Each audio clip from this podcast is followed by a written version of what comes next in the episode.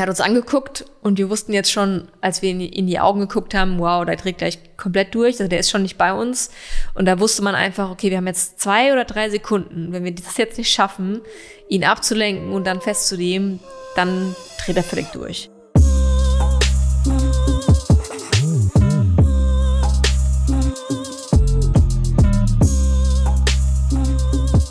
Hallo und herzlich willkommen zurück in meinem Podcast Better with KK. Ja, heute dürft ihr wieder alleine mit mir vorlieb nehmen. Ich habe ein ganz besonderes Thema für euch vorbereitet, denn ich möchte über meine Erfahrungen bei der Polizei sprechen. Viele von euch dürften es mitbekommen haben.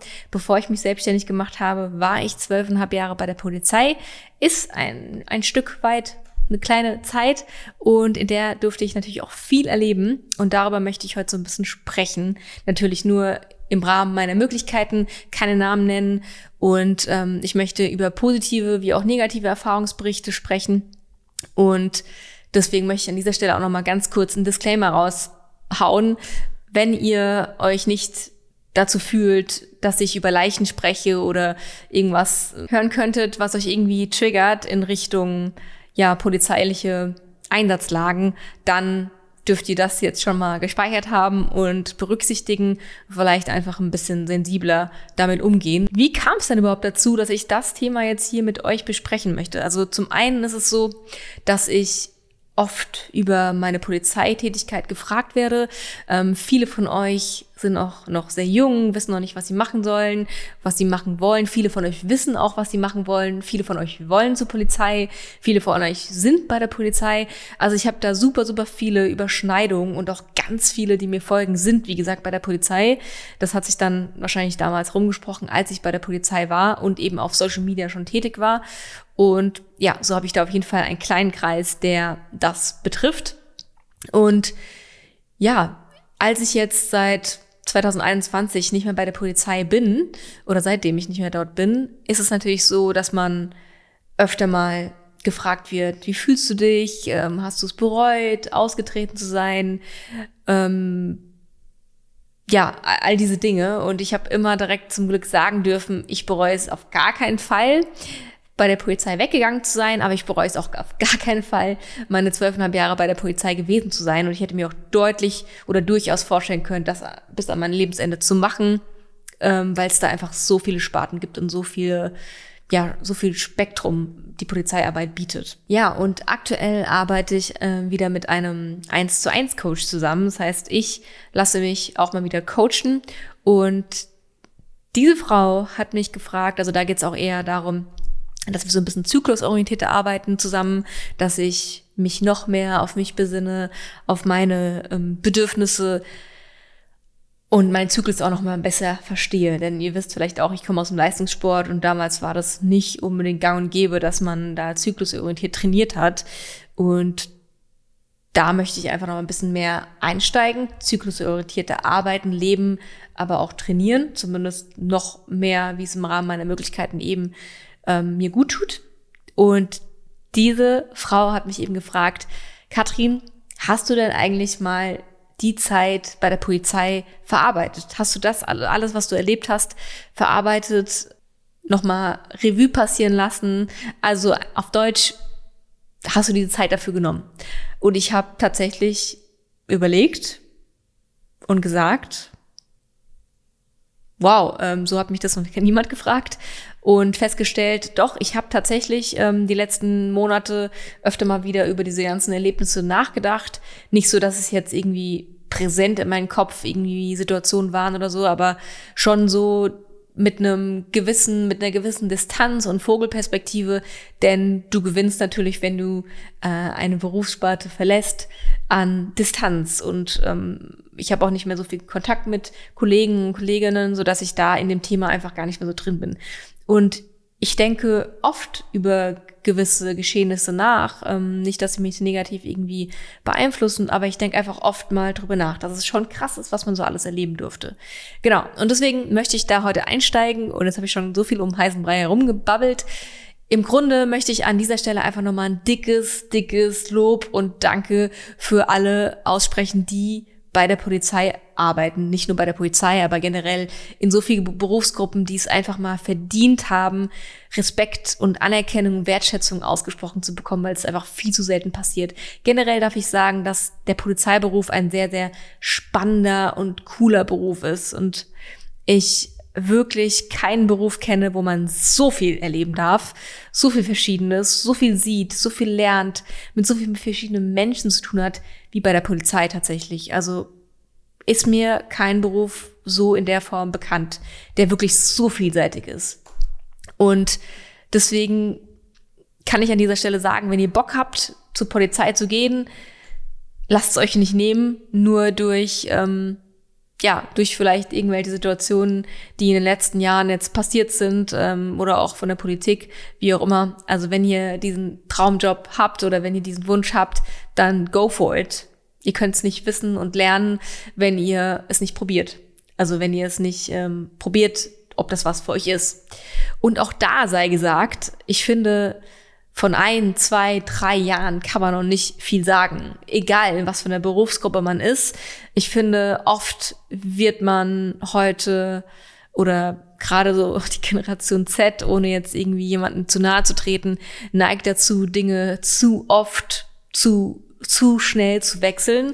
Und ich bin auf jeden Fall ein Freund davon, ja, man kann Dinge ausprobieren und ja, nur wenn man sie ausprobiert, weiß man, wovon man spricht und kann man seine Erfahrungen bilden. Und ähm, ihr wisst auch, ich bin kein großer Theoretiker-Freund, sondern ich bin auf jeden Fall ein Freund davon, das, was man in der Theorie gelernt hat oder in der Theorie weiß, dass man das auf jeden Fall auch praktisch praktizieren können muss. Also ich glaube keinem, der äh, mir da irgendwas vorne vom Pferd erzählt, wenn er es nicht selbst auch erlebt hat. So ist es mit allem, so ist es mit Coaches, mit ähm, Ärzten, mit, mit allem den Menschen, denen wir so vertrauen wollen oder Vertrauen schenken wollen.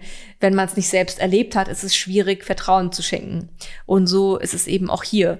Und ich möchte einfach nochmal euch, ähm, ja, ermutigen, dass, weil das kommt jetzt nur zustande, weil mir schon so viele Nachrichten geschickt worden sind, dass sie auch überlegen zu kündigen, obwohl sie erst ein, zwei Jahre bei der Polizei sind. Und ich finde das sehr, sehr früh zu sagen, nach ein, zwei Jahren bei der Polizei, dass es nichts für einen ist, weil, oder generell in einem Beruf, weil man noch nicht alles gesehen hat, noch nicht sich wirklich auch das Urteil erlauben darf, finde ich. Und deswegen an dieser Stelle nochmal, seid wirklich auch dabei, probiert aus, ähm, schaut in andere Bereiche rein und erst dann könnt ihr sagen, das ist nichts für mich oder das ist was für mich. Und ja, ich habe mich vielleicht getäuscht. Oft hängt es natürlich auch von Kollegen, Kolleginnen ab.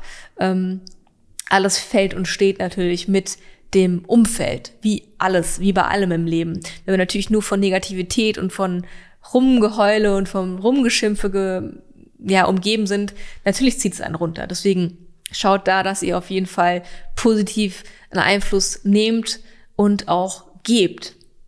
Yes. Und jetzt fangen wir mal wirklich da an, wo wir, wo ich angefangen habe. Und zwar bin ich 2009 zur Polizei gegangen. 2009 habe ich die duale Ausbildung gemacht. Also in Hessen ist es ja so, wir haben keinen mittleren Dienst mehr, wir haben nur noch den gehobenen Dienst und dann den höheren Dienst. Für den höheren Dienst, den kann man natürlich nur dann absolvieren, wenn man das gehobene Studium, eine gehobene Laufbahn absolviert hat und dann später darauf aufbauend. Genau, das äh, war 2009 bis 2012 äh, und ich bin ja in Hessen in Mülheim gewesen, habe da studiert und das gemacht und es war mega mega die Gaudi, mega coole Zeit, ähm, auch in unserer Klasse äh, mega coole neue Leute kennengelernt und das war alles natürlich super Neuland für uns, für mich. Ähm, es war Theorie und Praxis und ich habe da super super viel lernen dürfen und auch viele oder eine Handvoll cooler Freunde damals kennenlernen dürfen, mit denen ich auch heute noch Kontakt habe. Dafür bin ich auch sehr, sehr dankbar. Und ja, wir haben bei Wind und Wetter auch, also wir hatten viel Theorie und saßen natürlich im Unterricht, aber wir hatten auch viel Praxis. Und ich weiß jetzt nicht, wie es heute ist, aber damals war es eben auch noch so, dass wir viel ja, Einsatzlehre draußen hatten, viel auch in der Kälte draußen marschieren durften und viel, äh, ja, auch äh, arbeiten verrichten durften, wo man sich damals natürlich als junge Frau oder junger Kerl gefragt hat, warum muss ich mir das jetzt antun, wenn du dir halt nach drei Stunden bei Minusgraden die Hände abfrierst. Ähm, ja, das gehörte halt dazu, weil das ist eben auch die Einsatzlage gewesen. Also ich habe das mittlerweile, weiß ich natürlich, dass es einfach nur Sinn gemacht hat, dass man auch mal durch ähm, solche ja, solche Zeiten, die eben auch wehtun, gehen darf, weil das Leben ist eben nicht nur ein Ponyhof und auch wenn wir uns viele Dinge aussuchen dürfen und aussuchen können, finde ich, gehört eben auch immer so ein bisschen was dazu, was man nicht so gern macht und auch Dinge, die man ja, wo man mal ein bisschen leiden muss. Das gehört halt dazu. Es gehört auch jetzt in meiner Selbstständigkeit dazu. Nicht alles, was ich mache, macht 100% Spaß. Es gehören auch Arbeiten dazu, die ich nicht so gern mache. Das ist ganz normal. Zum Beispiel Steuer oder was auch immer. Ja, genau. Also an dieser Stelle sei gesagt, dass ich da wirklich dankbar bin, dass wir da noch ähm, so die alte Schule so ein bisschen erleben durften.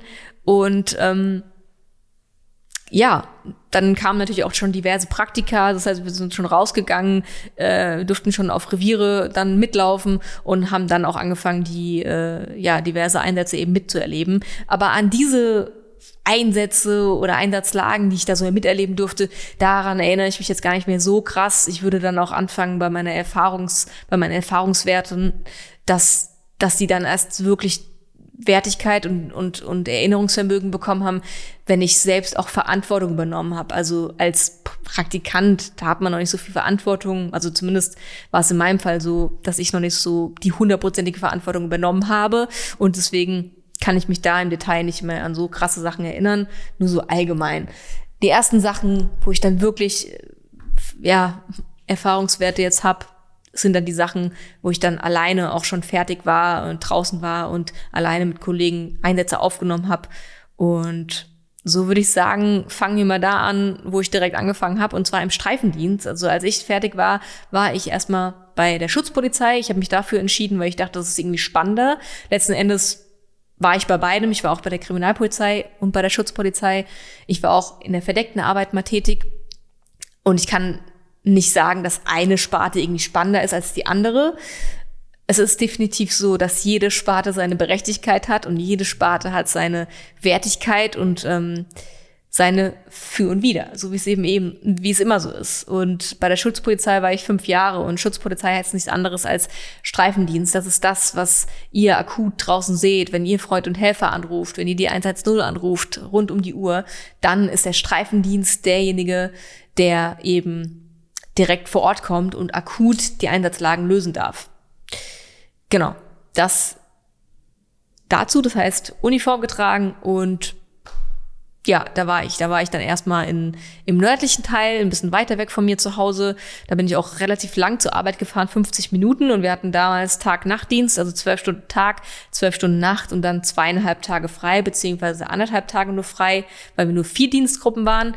Und ja, das war schon auch eine harte Nummer, muss man sagen, oder darf man sagen, weil ja, also 50 Minuten beziehungsweise 50 Kilometer zu fahren, ähm, ist schon auf jeden Fall, finde ich, gerade so grenzwertig, je nachdem natürlich, äh, wo man da genau wohnt, kann es natürlich schneller oder weniger schnell gehen, Autobahn oder nicht Autobahn. Ich bin dann oft im Zug gefahren, aber ich war dann schon sehr, sehr müde meistens und ähm, ja, naja, lange Rede, das war trotzdem eine krasse, coole Erfahrung, weil wir waren sehr, sehr kleine Dienstgruppen. Es war ein, ein cooles Dienstgebiet es war damals Kelsterbach. Ich wollte da zwar nicht unbedingt hin, es war jetzt nicht mein Wunschgebiet, aber ich war letzten Endes dann doch froh, dass wir da waren, weil du hast super schnell Verantwortung übernehmen dürfen, weil ähm, es eben auch nicht so viele Kollegen gab. Das heißt, man war meistens nur eine Streife, hatte auch nicht so viele ältere Kollegen in der Dienstgruppe, weil wir eben, wie gesagt, nicht viele waren.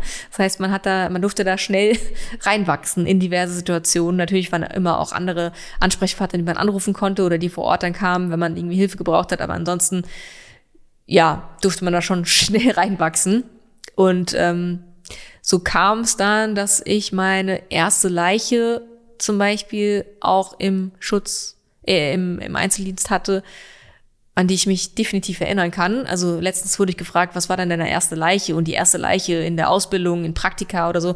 Da kann ich mich gar nicht mehr so erinnern, weil man hat diverse Leichen, diverse Suizide, die relativ unspektakulär sind oder fast schon ja, das gehört ja einfach dazu. Ne? Das ist ja das täglich Brot. Das sind Situationen, die erlebt man da halt einfach leider. Und man wird halt relativ schnell auch mit dem Tod konfrontiert. Und so abgeklärt ist jetzt sich anhört, von mir darüber zu sprechen. Natürlich betrifft es mich total, auch wenn jemand von uns geht und wenn es natürlich noch mal irgendwie enger im Umfeld ist oder so, umso mehr. Aber in dem Moment, wo ich diesen Beruf ausgeführt habe und ihr werdet das wahrscheinlich kennen von euch, wenn ihr euch irgendwie in der Richtung auch ähm, identifizieren könnt, dass man, wenn man eben einen Beruf ausübt, dann darf man, dann funktioniert man. Und man lernt natürlich auch in der Ausbildung, dass man gewisse Tools entwickelt, wie man eben auch mit gewissen Situationen umgeht und gewisse Sachen abarbeitet und auch verarbeitet, so dass ich zum Glück nie ein Problem damit hatte, dass ich irgendwie mit irgendwelchen Anblicken, mit denen ich konfrontiert worden bin, dass ich die irgendwie mit nach Hause genommen habe, die Bilder. Aber so im Nachgang, wenn ich darüber nachdenke, ist natürlich schon krass, was man da erleben durfte. Und das macht dann schon was mit einem. So im Nachgang jetzt, wenn ich da so drüber nachdenke, ist es schon Wahnsinn einfach, was man da auch abkönnen muss. Ne? Also von daher, deswegen sage ich ja, ich finde dieser Beruf und generell aber auch Ärzte und Feuerwehr und Rettungsmenschen und alle Pflegeberufe und so weiter, die haben einfach meiner Meinung nach absoluten höchsten Respekt verdient und die sind absolut unterbezahlt. Also das ist ja wirklich, aber gut, darüber möchte ich mich jetzt hier nicht irgendwie aus äh, lassen. Das habe ich jetzt gerade nicht in der Hand, aber ich kann auf jeden Fall hier mein Statement dazu abgeben. Ja, und ähm, die erste Leiche war tatsächlich, ähm, also kleiner Disclaimer, wenn ihr das jetzt nicht hören könnt oder Triggerwarnung, jemand auch, der sich umgebracht hat, selbst erschossen mit einer Schrotflinte und lag dann in der Badewanne. Und der Anblick war relativ, ja, relativ ab absurd, weil letzten Endes man kommt dann dahin und es ist natürlich viel Blut zu sehen und so weiter, aber und die Einschussstelle und die Ausschussstelle und auch das Bad war relativ viel mit, mit Blut äh, verschmiert. Aber das ist tatsächlich, wie ich es gerade gesagt habe, so, dass man bestenfalls dahin kommt und das halt so einen gar nicht berührt. Also im Sinne von, dass es mit einem einfach so nichts macht. Man kann sich bestenfalls in die Situation reinversetzen, natürlich von den Angehörigen und empathisch sein und so weiter, aber es macht zum Glück nichts mit einem bestenfalls, weil es eben die Arbeit ist und das ist ja auch die gewisse Professionalität, die da abverlangt wird. Ähm, aber nichtsdestotrotz kann ich mich an dieses Bild noch gut erinnern und war auch sehr, sehr dankbar. Ich kann mich auch natürlich an den Kollegen erinnern, der mir dann auch zur Seite stand, der schon erfahrener war, der mir das dann, ähm, der mir, mir das zusammen eben aufgenommen hat. Und ähm, ich war ja nur der erste Angriff bei der Schutzpolizei. Letzten Endes wurde das dann weiter bearbeitet von der Kriminalpolizei. Aber natürlich ist die Dokumentation super, super wichtig und die darf von erster Sekunde an natürlich nur lückenlos sein. Also sonst geht irgendwas verloren, irgendwas unter. Und deswegen ist das so wichtig, dass jeder Hand in Hand arbeitet und die Kommunikation wie in allen Berufsgruppen, egal bei was wir arbeiten, ist einfach das A und O. Naja, letzten Endes ähm, ist das Schlimme bei so Leichen dann eigentlich, finde ich, einfach nur die Angehörigen und die Leute, die es feststellen oder entdecken.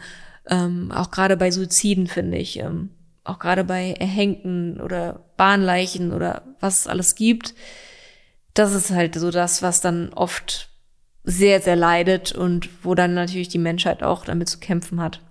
Das war in dem Fall ähm, auch ja eine Reinigungskraft tatsächlich oder eine, eine Aushilfe aus dem Haus. Es war ein älterer Mann, der sich da erschossen hat. Ja, das war auf jeden Fall die erste Leiche, die ich heute noch im, im Kopf habe. Und ähm, ja, was ich auch noch an dieser Stelle sagen möchte, ist natürlich, dass ich euch diesen Podcast auch aufnehmen wollte, weil ich denke, gewisse Situationen, die ich erleben durfte, gewisse Handlungs ja, Anweisungen oder beziehungsweise Handlungsleitlinien, die ich natürlich für mich erarbeitet habe, aber die wir auch einfach als Polizisten erlernen durften, die helfen mir natürlich auch heute noch in allen Lebensbereichen. Ne? Und Stressresistenz ist natürlich auch was, was wir lernen durften, aber niemand ist zu 100 Prozent stressresistent, wenn es irgendwann zu viel ist. Ähm, und das durfte ich jetzt auch schon am eigenen Leib spüren, jetzt seit meiner Selbstständigkeit, dass ein Dauerpensum, egal ob wir es lieben oder nicht, ein Dauerpensum ist. Und ähm, in der Polizei war es das perfekte Beispiel eigentlich. Da ist es eigentlich so gewesen, wie man es wie wir auch als Menschen ausgelegt sind. Also ich habe letztens einen Podcast gehört, war auf Englisch, da ging es auch darum, Stressresistenz und generell aber auch die Entwicklung leider von, ja, von Mental Overload, von generell all den mentalen Krankheiten, Burnouts und all diese Entwicklungen, die wir eben in den letzten Jahren hatten oder haben, das hängt natürlich mit diesem Dauerpensum zusammen oder mit diesem Dauertrigger oder Dauer Stressor ähm, und wie wir eben damit auch umgehen. Weil wie gesagt, wir Menschen, das wissen wir von der Evolution, wir sind ja darauf ausgelegt, auf kurzen Stress absolut, ja, damit absolut umgehen zu können. Also wir kommen ja, wir kommen ja daher. Also wenn wir damals gejagt wurden, ähm, dann waren wir entweder in der Lage, wegzurennen oder zu kämpfen.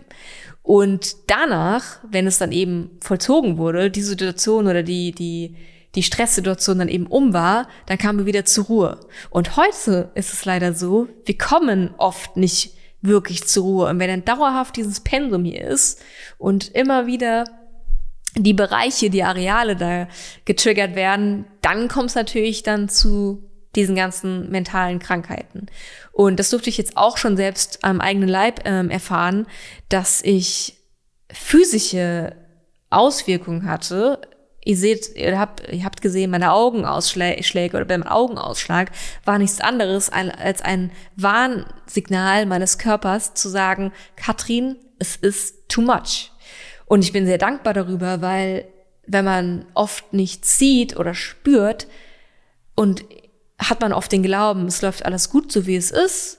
Man hat keine negativen Auswirkungen so für sich, weil man gewöhnt sich an ein Pensum. Und deswegen bin ich sehr dankbar, dass ich das hatte und so auf, auf allerhärteste Weise äh, gelitten habe, weil ich war ja schon sehr, sehr eingeschränkt.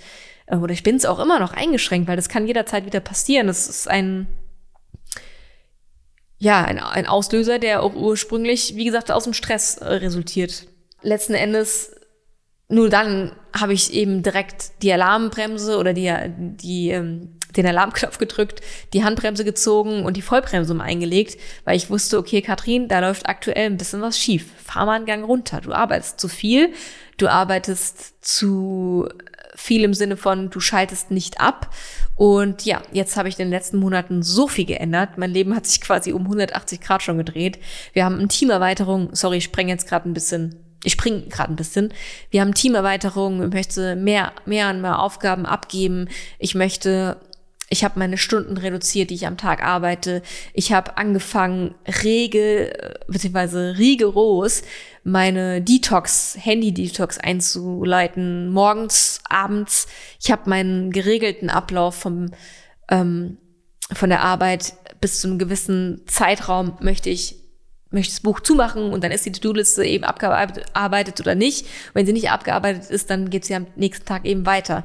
Ich habe ähm, einfach für mich gelernt, ich darf mir mehr Auszeiten gönnen, mehr Zeit für mich. Ich habe jetzt wieder angefangen, mich im Tanzkurs anzumelden. Darüber werde ich auch nochmal sprechen. Ich habe wieder einfach viel, viel mehr Dinge für mich entdeckt, nur für mich. Und das ist eben so wichtig. Das hat die letzten Jahre wirklich sehr gelitten und ich habe es einfach nicht wahrgenommen. Ich habe einfach so viel Spaß daran, an meiner Tätigkeit und Menschen zu helfen, dass ich mich selbst oft leider vergessen habe. Und da sind wir gerade wirklich voll und ganz dran und ich merke schon sowas von einem immensen Unterschied. Genau, dann gab's noch diverse andere Leichen, an die ich mich krass erinnern kann. Wenn ihr möchtet, kann ich es euch sagen. Wenn ihr nicht möchtet, dann schaltet bitte weg. Es waren zum Beispiel auch Wasserleichen, ähm, gerade auch ähm, im Rhein, ähm, Mörfelden, der Gegend äh, Kelsterbach habe ich ja gearbeitet und es war am, am Rhein, sag ich, Main, Entschuldigung. Und ähm, ja, Wasserleichen sind auch sehr unschön und undankbar. Es gab auch diverse Leichen, ähm, die wirklich schon lange im Warmen lagen, die wirklich schon wow, übelst gefeult sind. Und das ist natürlich nicht schön. Und das ist auch wirklich was, was ihr nicht mehr vergesst. Und auch jedes Mal, wenn es dann dazu kam, dass man diesen Geruch wieder riechen durfte, dann, ähm, ja, man selbst kennt ja diesen Geruch dann von Leichen und Menschen, die das noch nicht gerochen haben, äh, die dann in der Nachbarschaft quasi schon eine Leiche drei, vier Wochen haben liegen lassen oder haben, liegen in der Wohnung, die sie aber nicht wissen, dass es eine Leiche ist, können das gar nicht zuordnen. Und die haben teilweise die Polizei angerufen oder auch, ja, wird dann die Polizei angerufen und gesagt, hier, hier stinkt's bestialisch nach Müll oder was auch immer. Die können es nicht zuordnen und, dann, ja, da klingelt es eigentlich schon bei der Polizei dann so im, im Kopf, da weiß man eigentlich schon, okay, dann kann sich nur um eine Leiche handeln, wenn es so bestialisch stinkt und seit Wochen sich nichts ändert, dann ähm, ja, liegt es meistens daran, dass es nicht bemerkt wurde, dass jemand gestorben ist. Solche Situationen hatte ich tatsächlich öfter. Und ähm, ja, in, bei der Schutzpolizei war es ja tatsächlich dann so, dass man damit relativ wenig lange zu tun hatte. Also man hat die Erstaufnahme gemacht und dann hat man die Einsatzlage übergeben an die Kriminalpolizei. Das alles ist ja kein Geheimnis, das darf ich auch sagen. Mm, und bei der Kriminalpolizei, als ich dann später war, dann durfte ich ja auch einen ganzen Durchlauf machen. Dann durfte ich auch zum Fachkommissariat gehen, ähm, was das eben hauptsächlich bearbeitet. Das war K10 bei uns. Und dann hast du natürlich intensiveren ähm, Berührungspunkt damit, weil du dann eben die Einsatzstelle bist oder die Sachbearbeitungsstelle, die das dann eben auch bearbeitet und dann auch die Leichenschau macht und dann auch die Leiche anfasst und diese ganzen Sachen. Das heißt, da hat es dann mehr Berührung. Bei der Schutzpolizei war es eher so gesehen, erlebt, mit Angehörigen gesprochen, Todesnachrichten überbracht, diese ganzen Dinge. Also auch sehr natürlich berührend, aber bei der Kriminalpolizei dann ist man viel, viel intensiver und länger, längerfristig mit dieser einen Situation vertraut.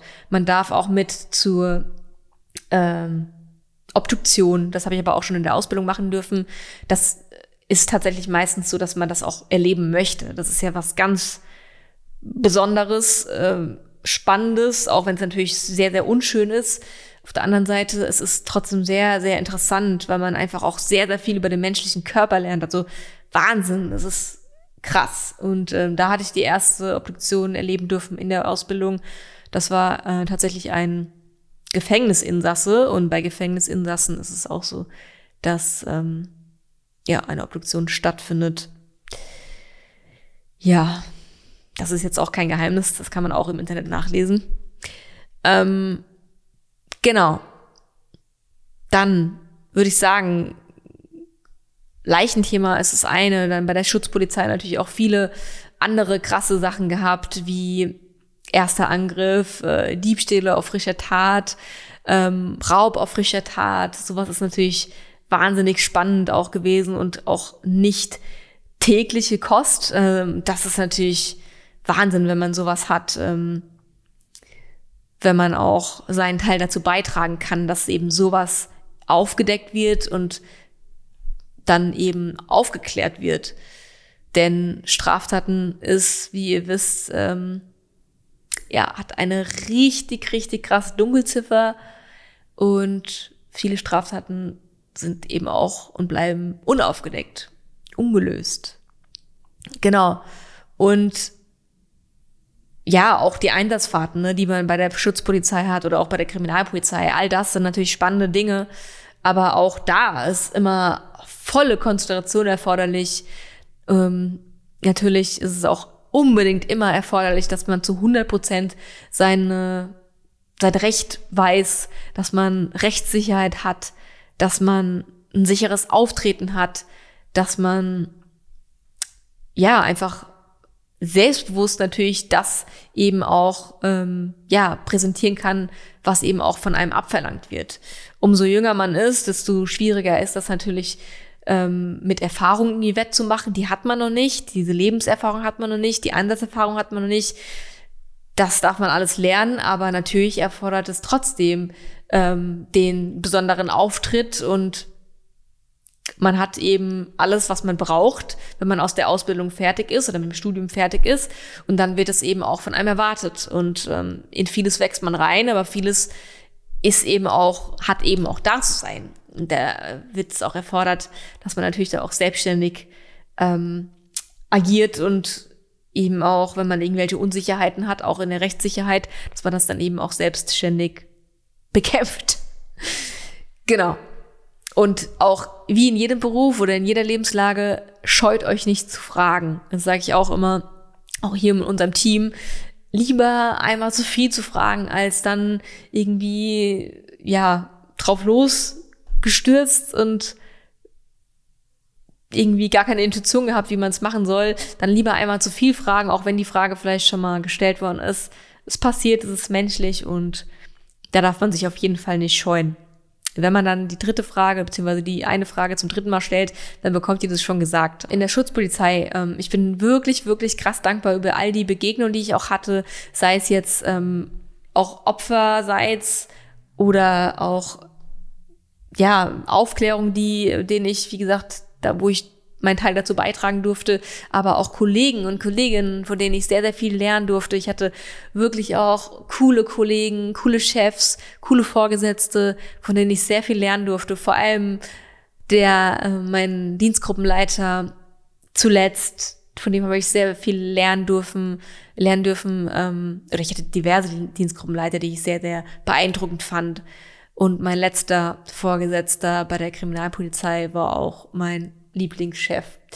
Genau. Das weiß er wahrscheinlich auch, habe ich ihm schon mehrfach gesagt, dass er ein sehr, sehr guter Vorgesetzter ist oder Chef. Und ähm, ja, Sachen Führungslehrer habe ich auf jeden Fall das eine oder andere bei ihm so ein bisschen auch abgeguckt, was wir jetzt nicht eins zu eins hier bei uns im Unternehmen umsetzen dürfen oder können, weil es einfach nicht vergleichbar ist. Ähm, Polizei ist ein ganz anderer Apparat als jetzt ein Unternehmen äh, wie wir es jetzt hier sind, aber ähm, es ist trotzdem immer wieder interessant und spannend, was man einfach so für sich adaptieren kann. Also ich liebe diesen Satz, practice what you preach. Ich finde, es gibt nichts unauthentischeres, unauthentischeres, als wenn ich was abverlange, was ich selbst nicht vorlebe. Und das könnt ihr wahrscheinlich bestätigen, wenn ihr Kinder habt. Es ist einfach so. Ihr seid Vorbilder, wir sind alle Vorbilder und wenn wir das nicht umsetzen, was wir selbst von unseren Kindern erwarten oder von, ich sage jetzt unseren Kindern, ich habe noch gar keine Kinder, aber von, von Menschen erwarten, mit denen wir zusammenarbeiten oder zusammenleben, dann ja, wie soll das, wie soll das funktionieren? Also da wird man einfach nicht ernst genommen auf Dauer. Und deswegen finde ich das bei ihm, fand ich das so cool, weil er wirklich dafür gestanden hat. Das, was er gesagt hat, hat er auch gelebt. Und das finde ich einfach so wichtig. Genau. Ich würde sagen, Schutzpolizei, wie gesagt, in den fünf, sechs Jahren ist viel passiert.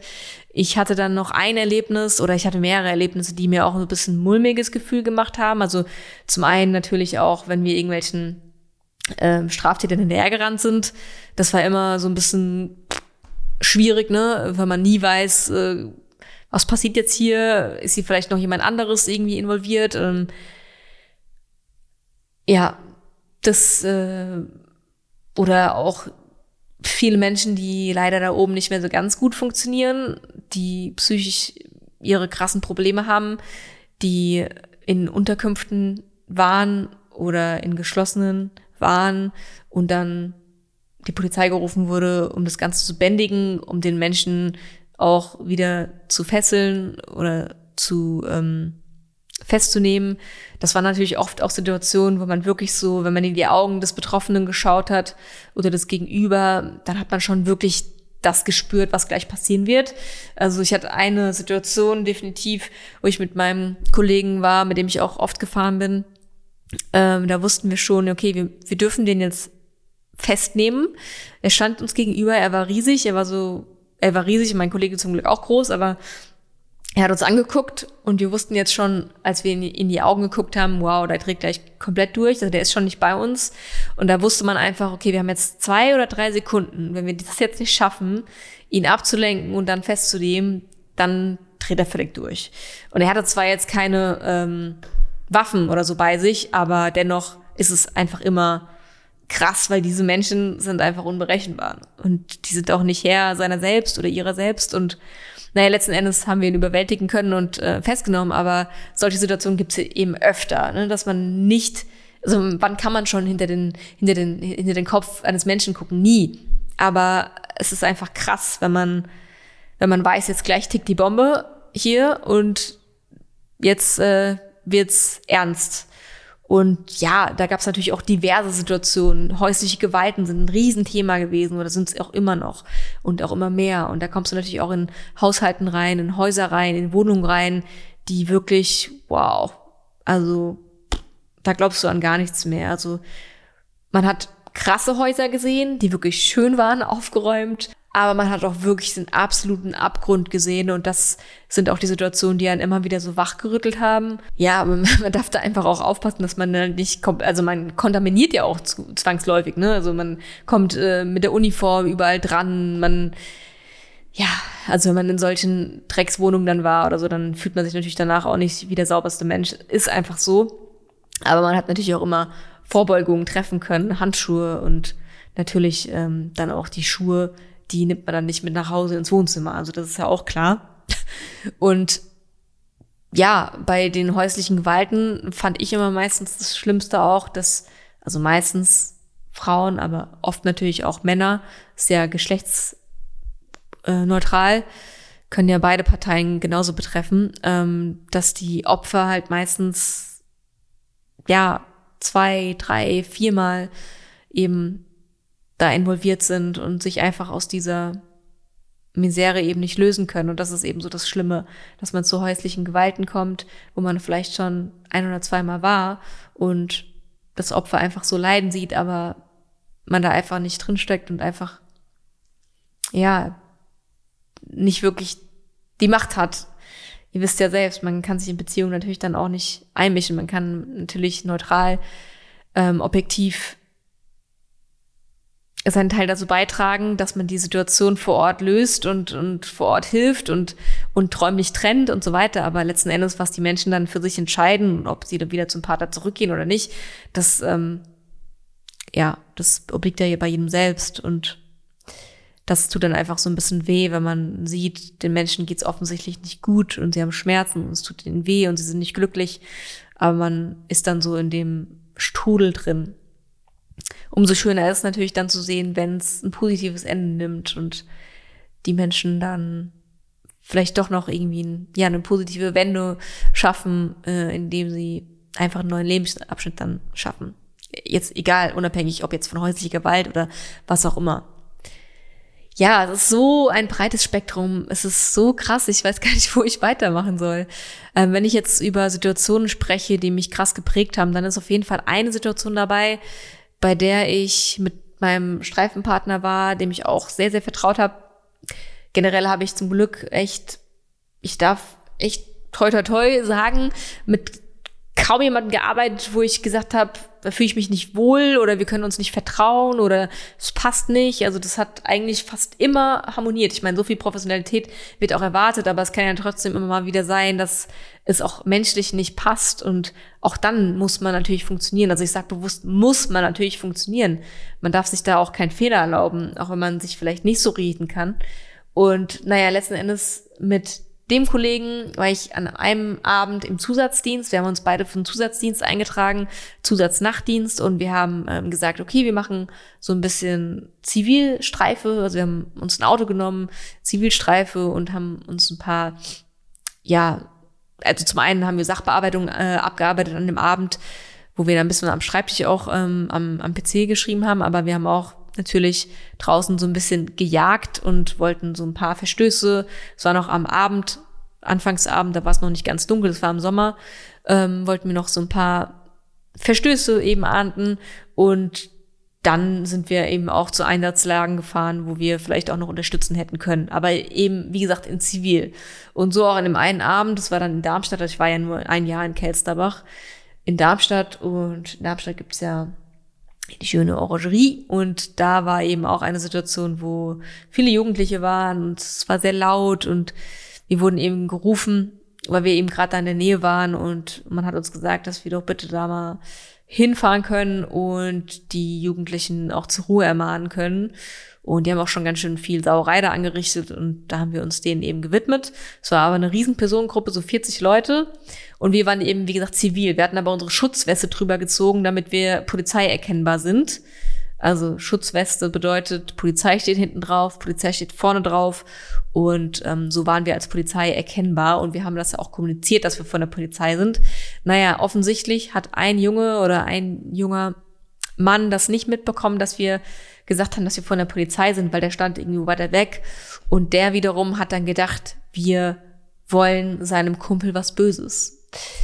Und der kam dann von ein paar Meter Entfernung auf uns zugerannt und hat erstmal meinen Kollegen genommen und äh, also oder zu Boden bringen wollen. Naja, und man kann sich denken, wenn da 40 Jugendliche sind ähm, und die sehen auf einmal ein Freund und Polizei kappelt sich, dann kann es natürlich schnell ähm, eskalieren. Und so ist es dann auch eskaliert.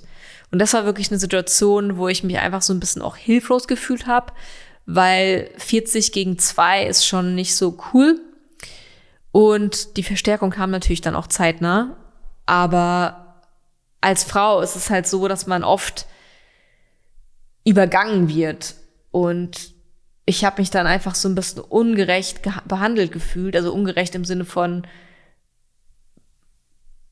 ja, bevorzugt, bevorzugt behandelt gefühlt, weil mich wurde ja, also ich wurde nicht direkt verprügelt oder mich wollten sie nicht direkt auf den Boden bringen, sondern meinen Kollegen. Und das fand ich halt so mies. Und damit konnte ich schwer umgehen. Und das hat mich lange beschäftigt tatsächlich, weil ich mich in der Situation, auch wenn ich natürlich ihm geholfen habe und versucht habe, mit meinen Kräften da was ähm, auszulösen, ich in der Situation tatsächlich damals mit meinen jungen Jahren ja, so ein bisschen mich hilflos gefühlt habe. Und dann kam die Verstärkung und dann hat sich das auch schnell wieder ähm, entkräftigt und ähm, dem Kollegen, der war auch gut auf dem Boden, also im Bodenkampf, aber dem ist auch nichts groß passiert, aber es war einfach nicht so cool für mich. Ja, das war so ein Ereignis, an dem hatte ich so eine Weile zu knabbern und dann gab's noch ja diverse andere Situationen, wo man als Frau generell auch ein bisschen respektlos behandelt worden wurde, äh, behandelt wurde. Auch das ist eigentlich täglich Brot, dass man damit konfrontiert wird. Damit darf man umgehen, damit muss man umgehen. Da muss man eben auch seine ja, Routinen finden, wie man das dann eben löst. Und ähm, deswegen bin ich auch absolut kein Fan davon gewesen, wenn man eine weibliche Streife zum Beispiel hatte. Manchmal ging es aber logistisch einfach nicht anders weil das einfach nicht in jeder Situation cool ist. Also ich finde eine gemixte Streife oder auch männlich-männlich ähm, deutlich besser. Gut, jetzt bin ich ein bisschen abgedriftet. Ja, ansonsten natürlich auch viele, viele coole Dienststellenausflüge gehabt und Dienstgruppenabende und so weiter. Also das äh, sei mal hier gedroppt, kann ich natürlich jetzt nicht näher ausschmücken. Und eine absolute, eine absolute die, die herrlichste Situation, die mir absolut positiv in Erinnerung geblieben ist, ist wirklich ganz am Ende meiner Laufbahn gewesen. Und da war ich schon mit Dominik zusammen. Und ich war, wie gesagt, nachdem ich fünf Jahre bei der Schutzpolizei war, war ich noch anderthalb Jahre verdeckt tätig. Auf den Bereich mag ich jetzt nicht so eingehen oder kann ich nicht so eingehen. Ähm, letzten Endes hat das nicht so ganz harmoniert mit meiner, mit meiner Nebentätigkeit. Oder das war halt einfach nicht so vorteilhaft, sagen wir es mal so. Und da bin ich dann auch, wie gesagt, relativ schnell weg und dann bin ich zur Kriminalpolizei. Und bei der Kriminalpolizei war es dann ja auch so, dass ich einen Durchlauf machen musste und mich quasi so ein bisschen ja, weiterbilden durfte und den Einblick in die Kriminaltätigkeit quasi erlangt habe und dass ich dann eben die Befugnis habe, auch die Sachbearbeiterin bei der Kriminalpolizei sein zu können, weil mich haben oder mir haben ja diverse Sachen im Studium damals gefehlt, die jemand anderes, der direkt bei der Kriminalpolizei angefangen hat, direkt im Studium hatte. Wir hatten zum Beispiel Verkehrslehre und jemand, der bei der Kriminalpolizei direkt einstieg, hat kein Verkehrslehre, der hat dann noch mehr Kriminalistik oder Kriminologie oder noch andere Bereiche. Ja, jedenfalls ähm, war ich dann bei der Kriminalpolizei. Da war ich zum Schluss dann beim Taschen- und Trickdiebstahl, Bandenkriminalität, Banden, beziehungsweise auch Trickbetrug. Das sind so Sachen, Bandenkriminalität könnt ihr euch wahrscheinlich vorstellen. alles, was eben in der Bande stattfindet, also ab drei. Aber Trickdiebstahl sind natürlich diese ganzen Sachen, die auch in, in den Medien präsent sind und es ist auch wichtig so, dass da aufgeklärt wird. Es sind diese Enkeltrickbetrüge, es sind die falschen Polizeibeamten, die es gibt. Die äh, Betrugsmaschen sind da ja grenzenlos. Und das haben wir bearbeitet und da habe ich auch super viel gelernt. Ähm, war auch wirklich, äh, klingt Jetzt nach Kleinkriminalität ist es aber definitiv nicht. Also da geht es auch um Vermögen und auch um wirklich krasses Leid, was den Opfern da angetan wird. Also teilweise Opfer gehabt, die 150.000 Euro Schulden gemacht haben, weil sie gutgläubigerweise dachten, sie tun Recht weil sie dachten, sie geben der Polizei ihr Geld und schützen ihr Geld oder ähm, helfen ihrem Enkel oder ihrem vermeintlichen Enkel. Also diese Betrugsmasche ist wirklich absolut unter aller Sau. Und also von Moral, also wie man da sich in den Spiegel gucken kann, okay, das, das steht natürlich auch auf generell auf einem anderen Blatt, wie sich ein Straftäter in den Spiegel schauen kann. Aber letzten Endes, was ich jetzt hier in dieser Geschichte sagen wollte. Also wir waren auch oft zu Hause bei Opfern, die ähm, noch gerade so in dem Stadium waren, wo wir es vermeiden konnten. Das heißt, wir haben Kenntnis bekommen von der Situation, dass jemand betrogen wird oder versucht wird zu betrügen. Und äh, beispielsweise bei falschen Polizeibeamten. Und da sind wir quasi vor die Situation gekommen. Wir sind vor das Geschehnis gekommen und waren noch mittendrin ich darf da jetzt nicht zu sehr, sehr drauf eingehen, aber letzten Endes habe ich auf diese Art und Weise ein Opfer kennengelernt, der war auf den Tag genau 50 Jahre älter als ich. Habe ich natürlich dann erfahren, als ich bei ihm zu Hause war, seinen Personalausweis hatte, in der Hand hatte und sein Datum abgeschrieben hat, sein Geburtsdatum. Da stand 8.12.37. Also genau genommen auf den Tag genau 50 Jahre älter. Und der Mann war so lieb, der hat in einer ähm, zwei Zimmer oder drei Zimmerwohnung gewohnt, ganz alleine. Er war verwitwet, seine Kinder auch im Ausland gelebt, also zumindest eine Tochter in Schweden gelebt, eine andere Tochter im, in Deutschland irgendwo. Und ähm, ja, jedenfalls konnten wir ihm helfen, dass er nicht betrogen wird. Also er war so fit noch mit seinen ähm, Paaren 80 ja, ich glaube 83 war er damals oder 84, ich war ja 34 oder 33 und ähm, ja, da war noch so fit im Kopf, dass er das direkt gecheckt hat, dass die Leute ihn verarschen wollen, sagen wir es mal so.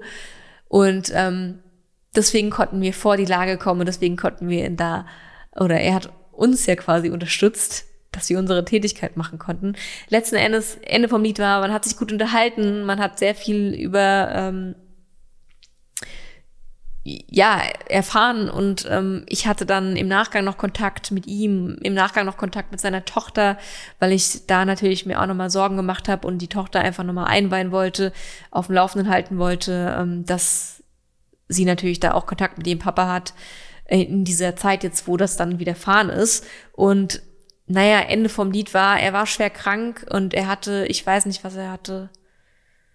Er hatte auf jeden Fall Krebs, glaube ich, genau, also er war schwer krank und er hat gesagt, er wird nicht mehr so lange machen.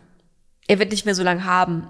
Und habe ich noch gesagt, nein, sagen Sie sowas nicht. Und wir werden noch, es war im, im, im Winter, wir werden noch den nächsten Geburtstag zusammen verbringen, nicht verbringen, aber werden noch den nächsten Geburtstag äh, beide erleben. Und ähm, wenn Sie möchten, dann ähm, ja, bringe ich ihnen Plätzchen vorbei. Und das war natürlich nicht im Dienst. Letzten Endes, wir hatten Geburtstag. Ich hatte Geburtstag. Es war dann, wie gesagt, zwei Monate später oder so, nachdem das Ganze passiert ist. Und ich bin mit Dominik in meiner Freizeit dahin gefahren und habe ihm Stück Plätzchen gegeben. Und Dominik hat ihn kennengelernt. Und ja, er hat sich mega gefreut. Ihm ging's nicht mehr so gut. Er hat noch mal mehr abgenommen. Er sah schon sehr, sehr fad aus und es war eigentlich abzusehen, dass er nicht mehr so lange lebt. Aber er hat die Plätzchen genossen und er hat sich gefreut und naja, letzten Endes, ich glaube, ein oder zwei Tage später, am 10. Dezember, ist er verstorben und seine Tochter hat mich angerufen, ähm, beziehungsweise versucht anzurufen über meine dienstliche Nummer, aber es war Wochenende oder ich war im Urlaub, weiß ich jetzt gar nicht.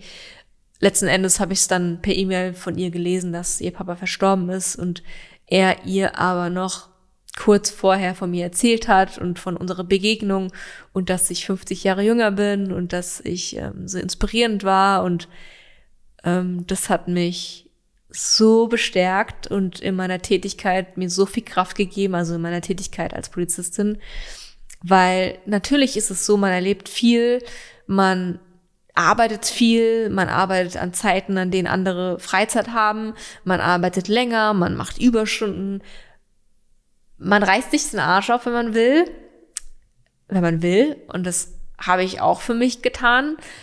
Und also für, für, für das, also ich habe mich auch schon gut aufgeopfert, finde ich. Und weil ich einfach auch so eine Arbeitseinstellung habe, dass ich immer 100 Prozent gebe. Und natürlich ist es dann oft auch, ja, schade, wenn man hört, der und der ist freigelassen, der und der ähm, ja, der das und das äh, Delikt wurde eingestellt und da darf man sich auch nicht frustrieren lassen, also beziehungsweise ist es natürlich schwer, sich davon nicht beeindrucken zu lassen oder irgendwie beeinflussen zu lassen.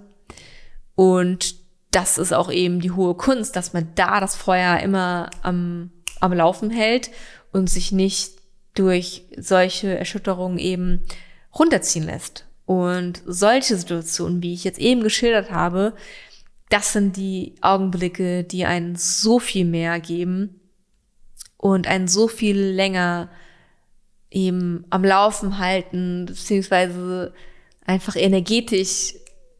Ne? Also ist natürlich jetzt traurig, er ist dann verstorben, aber allein diese Worte, die er seiner Tochter noch gesagt hat und dass ich quasi in seinem Kopf noch stattgefunden habe und dass die Begegnungen von uns, ähm, auch von meinem Kollegen und mir, ne, dass die ähm, bereichernd für ihn waren und die Unterhaltung, die ich dann auch noch mit ihm hatte und dass er auch sich an Dominik dann noch erinnern hat dürfen und er Dominik auch überhaupt kennenlernen durfte, das ähm, war einfach schön und das werde ich auch noch meinen Enkeln erzählen, wenn ich die habe ja, schlimme Vergewaltigungen hatten wir oft, ne? Also gerade auch, ähm, als ich dann bei K10 war, den Durchlauf gemacht habe, wie lang ging der dann? Ein Jahr?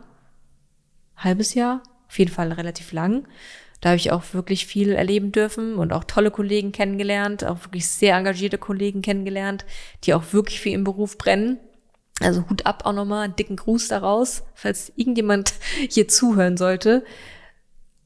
K10 war wirklich sehr, sehr bereichernd, genauso wie die Zeit beim Erkennungsdienst war auch sehr, sehr bereichernd, muss ich sagen. Habe ich auch sehr viel gelernt. Erkennungsdienst ist das Kommissariat, was eben dann die Spuren sichert.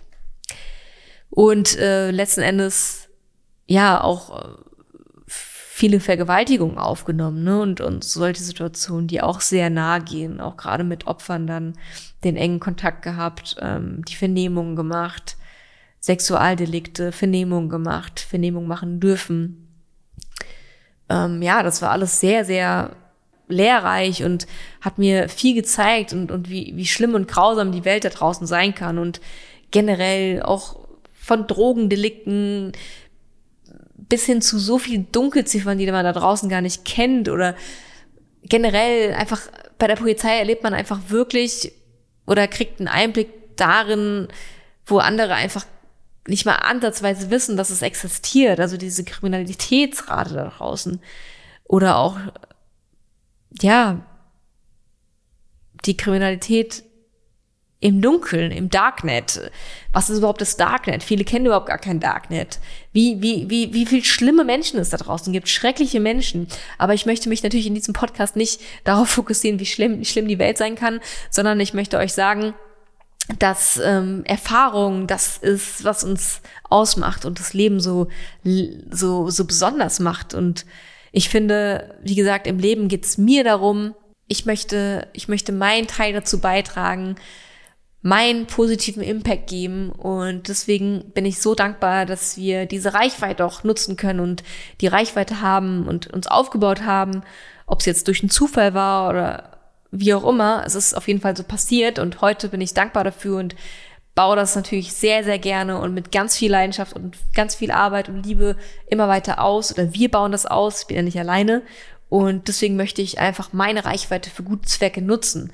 Ich möchte inspirieren, ich möchte Menschen helfen, ich möchte einen positiven Impact hinterlassen.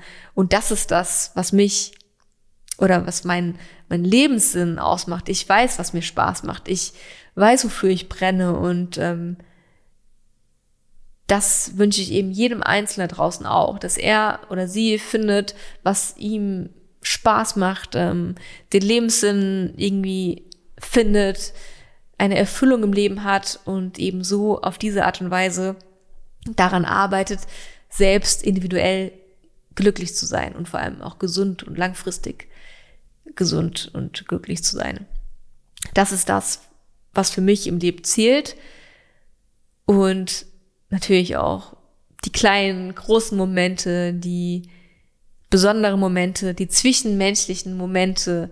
Wir waren jetzt am Wochenende, hatten wir das Vergnügen, eine Überschneidung zu haben. Wir waren im Skiurlaub, beziehungsweise Snowboarden waren wir, Dominik und ich, und wir hatten netterweise, dankenswerterweise, noch eine spontane ähm, Zusammenarbeit mit einem Hotel ermöglicht bekommen, obwohl wir eigentlich schon ein anderes Hotel gebucht hatten.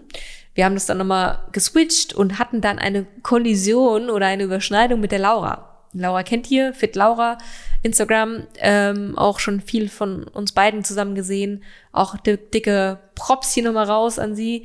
Und wir hatten eine coole Zeit, äh, Daniel, Dominik und ich zu viert. Ähm, da sieht man auch wieder mal, wir hatten uns vorher nur einmal getroffen und es matcht einfach so gut menschlich, dass man einfach sich freut, wenn man dann zusammen Zeit verbringt. Und das sind die Momente, die einen, die, die, die so wertvoll machen und an denen man zehrt und über die man oder von denen man zehrt und das ist eben das Schöne oder morgen kommen meine Eltern, ähm, die helfen uns hier noch mal ein bisschen was in der Wohnung und dann gehen wir zusammen essen. Das sind die Momente, die zählen für mich und alles andere können wir eben so gut wie möglich unser Bestmöglichstes dafür tun, dass wir jeden Tag einen wundervollen Tag haben und der fängt morgens an. Deswegen sage ich, win your morning, win your day. Schaut auf jeden Fall bei meiner Morgenroutine vorbei. Die kommt nämlich jetzt auf YouTube online, wie die aktuell aussieht. Ich habe ja schon einen Podcast darüber gemacht, aber aktuell hat sich das noch ein bisschen verändert und ich hoffe, euch sehr damit inspirieren zu können. Startet euren Tag so, wie ihr es für euch richtig und bestärkend findet, dass ihr das Bestmöglichste aus eurem Tag rausholen könnt. Jetzt dürfte ich gerade wieder ab, aber ich denke gerade an eine Situation, als wir in unserer alten Wohnung gewohnt haben, da habe ich immer in der Küche ähm, wenn ich in der Küche, Küche stand, konnte ich raus zu den Nachbarn schauen auf dem Balkon und da bin ich auch schon immer früh aufgestanden. Dann war es meistens so halb sechs morgens, war noch dunkel, aber man hat dann die Nachbarschaft gesehen, weil da Licht an war. Und da war so ein Mann, der hat morgens dann einfach sein Handy genommen, ist auf den Balkon gegangen und hat geraucht. Und hat konsumiert und hat geraucht und war gar nicht da. Und das eines Tages, als ich das gesehen hatte, das hat mich so aufgeweckt, dass ich einfach nicht mehr dieses unbewusste Konsumieren machen möchte oder, oder betreiben möchte. Ich, ich möchte nicht äh, wie so ein Zombie am Handy hocken. Wenn ich am Handy bin, dann arbeite ich meistens und bewusst und bin natürlich auch versunken in meiner Tätigkeit. Aber ich möchte nicht stundenlang einfach scrollen und konsumieren und blind und Hirnwäsche betrieben bekommen und das hat mich so erschreckt, diese Situation und das Tag für Tag zu sehen, wie er das gar nicht bewusst wahrnimmt. Wisst ihr, was ich meine? Vielleicht denkt ihr an mich, wenn ihr euer Handy morgens greift, vielleicht euren Kaffee trinkt, in den ersten zwei Stunden, wo man eigentlich noch kein Koffein zu sich nehmen sollte, oder in den ersten 90 Minuten nach dem Aufstehen. Auch das thematisiere ich nämlich in der Morgenroutine. Und es geht nicht darum, alles perfekt zu machen oder so, wie man es wissenschaftlich eben irgendwie, ja, belegt und wie es am besten ist. Nein, wir wollen natürlich alle leben und das tun, was uns auch gefällt, ne? Aber ich finde, hier und da versuchen, das Bestmöglichste rauszuholen und eben nicht Dinge zu tun, die einen wohlweislich nicht gut tun, Und das vor allem nicht in den ersten zwei Stunden des Morgens. Und vielleicht schaut ihr bei der Morgenroutine vorbei und es inspiriert euch. Genau, jetzt ich würde ich sagen, ich habe wahrscheinlich noch zigtausend Situationen. Ich gucke mal ganz kurz in meine Notizen, vielleicht habe ich irgendwas vergessen. Ähm, letzten Endes bleibt eigentlich nur zu sagen, dass ich für jede Situation, die ich erleben durfte, dankbar bin, ob es jetzt eine brenzlige Situation war, ob es eine ekelhafte Situation war, ob es die die Situation war, an der ich einfach gewachsen bin. Es war ähm, alles sehr lehrreich und ich bin dankbar für diese Zeit. Ich habe ähm, für mich auf jeden Fall sehr, sehr viel Menschenkenntnis gewonnen oder gewinnen dürfen.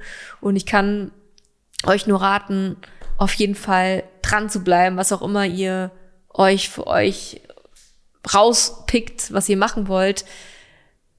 Gebt nicht direkt auf nach ein, zwei Monaten, nach ein, zwei Jahren, sondern schaut euch das Ganze erstmal an, seid dabei und seid vor allem mit Herzblut dabei. Und erst wenn ihr wirklich irgendwie sagen könnt, ihr habt euch ein Urteil erlauben dürfen oder ihr dürft euch ein Urteil erlauben, dann kann man, finde ich, die Perspektive wechseln und kann man vielleicht auch mal was anderes ausprobieren und also generell, ich finde, flexibel bleiben und neue Dinge ausprobieren ist ja heutzutage sowieso ganz anders als vor zig Jahren, wo man 40 Jahre denselben Beruf ausgeübt hat. Das ist ja heutzutage eher sogar negativ behaftet.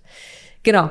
Also, Vielen, vielen Dank fürs Zuhören. Ich möchte an dieser Stelle nochmal sagen, wenn euch mein Podcast gefällt, ich weiß, aktuell habe ich eine Folge im Monat. Das ist natürlich noch nicht so die hohe Schlagzahl, aber ich hoffe, wenn ihr euch ähm, inspiriert fühlt, wenn euch der Podcast gefällt, dass ihr ihn weiterleitet, dass ihr empfehlt und vor allem, dass ihr den Subscribe-Button drückt. Gibt's nämlich auch bei diversen Podcast-Plattformen.